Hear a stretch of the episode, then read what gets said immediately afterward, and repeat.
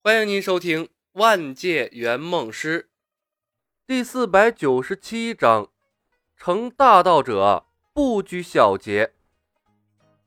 据我所知，峨眉金顶有千年珠果，七宝山有修成人形的神仙，这些应该都可以提升功力吧？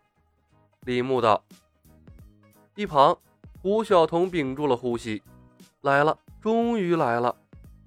自从听白素贞说练武对学法术没有效果，那衡山派入门功法就被他丢到了一边。这几天，他天天和白素贞腻在一起，白天研究管理学，晚上他则在白素贞的指点下修炼阴符玄妙真经。几天来毫无寸进。后来。听说至少要修行几百年才能学会法术，他都快要疯掉了。好在还有两个圆梦师可以指望，倒也不至于让他太过绝望。毕竟唐伯虎拥有神奇的言出法随，指不定哪天一句话说中了，他就立地成仙了呢。怎么说，两人也是有过交易的，这点把握他还是有的。所以他一直在等，全身心投入到大报恩计划中。也是为了麻痹自己，没想到没等来唐伯虎的言出法随，先把李小白等来了。白素贞道：“如果是疗伤圣品，我不记得有增加功力的效果呀。”果然啊，和电视剧中的一样，千年朱果只是用来给小青疗伤了，并没有帮他增加功力。李牧叹了一声，问道：“神仙呢？七宝山的神仙？”据说是一株紫韵龙王参，好像有两千年道行了。白姐姐，你能打得过他吗？白素贞看着李牧，皱眉道：“小白，我可以去峨眉金顶帮你们找朱果，但神仙就没必要了吧？奇珍异宝成精不易，而且大多与世无争。更何况他已经有了两千年道行，飞升指日可待。若是被你们坏了道基，怕是会落下无穷的因果。”影响你们飞升，这些菩提祖师应该跟你说过呀。就你这思想，放后世的修仙小说里啊，能被人吃的连渣都不剩。都是植物，如果能吃，为啥神仙不能吃啊？白姐姐，菩提祖师告诉我们，物竞天择，适者生存。狼吃羊，羊吃草，草从土地中掠夺养分，才是真正的自然之道。李牧考虑了片刻，在新白娘子传奇的世界中引入了丛林法则。如果用心修道，法律越来越高深，反而要清心寡欲、与世无争，去天庭做个无欲无求的神仙，那我们修这个仙还有什么意义？白素贞愣住了。历来的修道者不都是这个样子吗？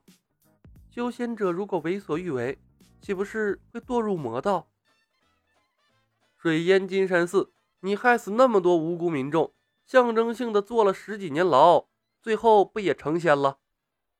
法海公报私仇，许仙一天道都没修过，最后不也跟你们一起成仙了？若真是潜心修道就能成仙啊，还要后台干啥呀？潜心修道最后成仙的，那上天以后基本都默默无闻，估计都给大人物端茶倒水呢。李牧沉默了片刻，说道：“白姐姐，你不是一直好奇我们为什么要舍弃妖身，重新转世做人吗？”白素贞看了过来，为什么？胡晓彤也跟着投来了好奇的目光。李牧微微一笑：“劫难往往伴随着机遇，菩提祖师要我们摒弃小道，借千年大劫，最终成就功德大道。”白素贞豁然瞪大了眼睛，呼吸有些急促。果然如此，他早该明白，医疗体系如此庞大，用来报恩简直是大材小用。李海龙沉默不语。大锤法罗这个技能应该给你装上啊！胡晓彤抬头看天，菩提祖师之前只是管理学大师、经济学导师，如今又囊括了进化论导师。这才是真祖师啊！一直在偷听的许仙耳朵动了几下，功德大道竟让他赶上了。小牧童啊，你果然是积了大德呀！谢天谢地，感谢我曾经有一颗善良的心呐。李公甫是最清楚李小白的所作所为的，在他的心中，李小白就是个无耻的骗子。什么功德大道啊，那根本就是魅惑众生啊！李牧看着白素贞，坚定的道：“成大道者，不拘小节。”一阵剧烈的咳嗽声传来，李海龙被自己的口水呛到了。这真你妈能扯！白素贞的三观回不去了。火火，你没事吧？李牧回身看向李海龙，瞪了他一眼。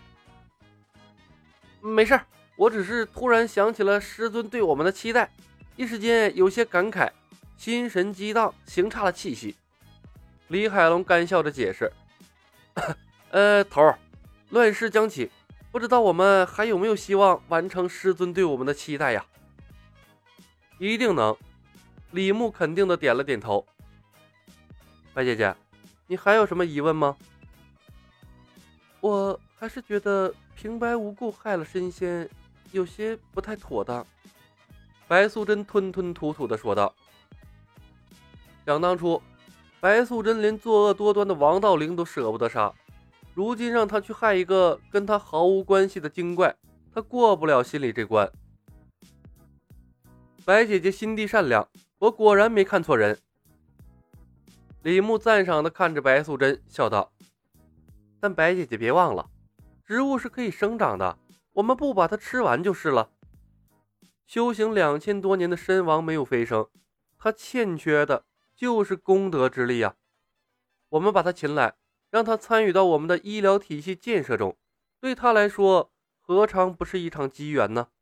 说不定还能搭上我们的顺风车，一举飞升了，岂不比他躲在深山中熬日子来的爽快？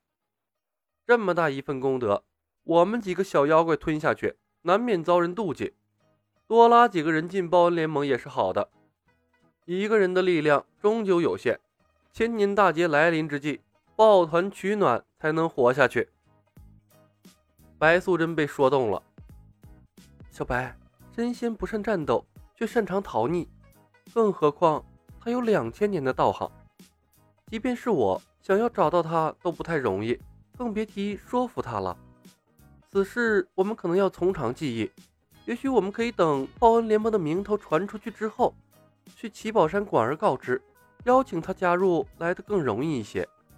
相信没有精怪可以拒绝得了这份诱惑，用不着这么麻烦，把他引来的事交给我们，白姐姐只管出手把他抓住就好。李牧笑了笑，给李海龙使了个眼色。李海龙顺手摸出了一块肥皂，丢到了院子里。白素贞陡然愣住了，磕磕巴巴地问道：“这样也行吗？伯伯虎施法没有没有距离限制吗？”李海龙笑了笑：“嗨，天赋神通。”白素贞看看李小白，又看看唐伯虎，认命般的叹了一口气：“哎，我大概明白了，为什么菩提祖师会选中你们。你们的天赋神通太可怕了。”因果技能，胡晓彤的眼睛闪闪发亮，看着李海龙的背影，下意识的咽了咽唾沫。他果然没有选错人。李公甫看着院落中间的那块肥皂，神情古怪。从一开始便是这块肥皂引导着所有事情。若说背后没有阴谋，他是一点儿都不信的。那口口声声的白姐姐，恐怕也是被他们蒙在鼓里的。不过事情演变到现在，李公甫哪怕心知肚明，也早不敢说什么了。大家其乐融融，挺好的。本集已经播讲完毕，感谢您的收听。喜欢的朋友们，点点关注，点点订阅呗，谢谢了。